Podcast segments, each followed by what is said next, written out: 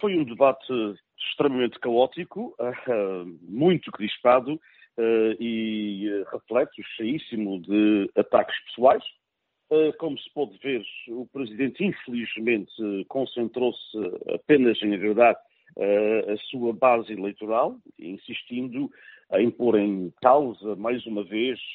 as capacidades de Biden. Para mim, Biden teve, de facto, muito melhor,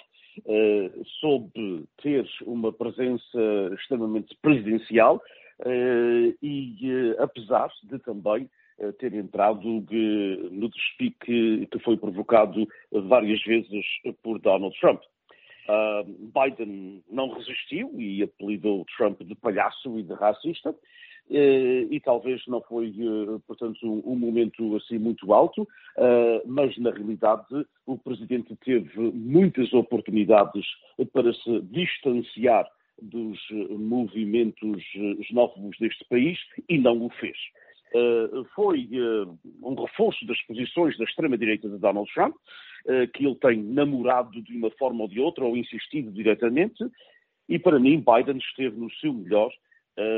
quando se dirigiu diretamente às câmaras televisivas e ao povo americano e falou da pandemia, questionando a desastrosa liderança ou falta da mesma eh, do atual uh, presidente. Uh, foi um debate que ficará na história, todos os analistas o dizem, como um dos piores debates de sempre, mas eu, na minha opinião, acho que foi, de facto,